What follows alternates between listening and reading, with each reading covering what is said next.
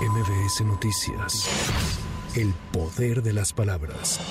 Luego de la salida de Movimiento Ciudadano del llamado bloque de contención en el Senado de la República, el presidente López Obrador informó que en febrero volverá a enviar las iniciativas de reforma electoral y la del Poder Judicial, así como para que la Guardia Nacional siga a cargo de la Sedena. Nosotros tenemos ya un plan para que las iniciativas que voy a enviar se presenten en el mes de febrero. Sí, puede ser que la, la, Guardia antes, pero la judicial, el plan integral para que se puedan elegir, que el pueblo elija a los jueces, a los magistrados, a los ministros, eso en febrero. Y también antes de, de irnos, en ese periodo, voy a enviar el que se eleve a rango constitucional el derecho de los discapacitados.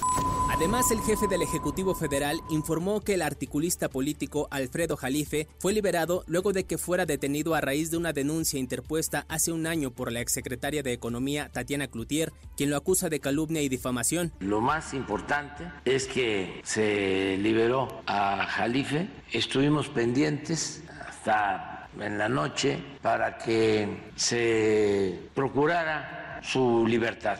Pero tiene que ver también con un derecho constitucional, con el artículo sexto y séptimo, la libertad de las ideas. Y eso pues también nos atañe, si no de manera eh, directa o no nos corresponde a nosotros resolverlo, sí tenemos que garantizar la libre manifestación de las ideas, que no haya censura.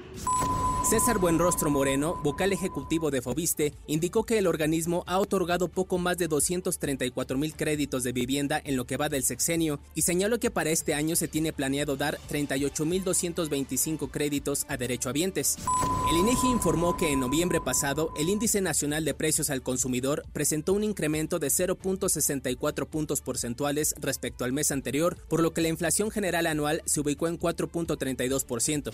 En su último día de gira de trabajo en China, la canciller de México, Alicia Bárcena, realizó una visita a la sede de Midea, empresa dedicada a la fabricación de electrodomésticos, para buscar el suministro de abastecimiento de enseres para personas de Guerrero afectadas por el paso del huracán Otis.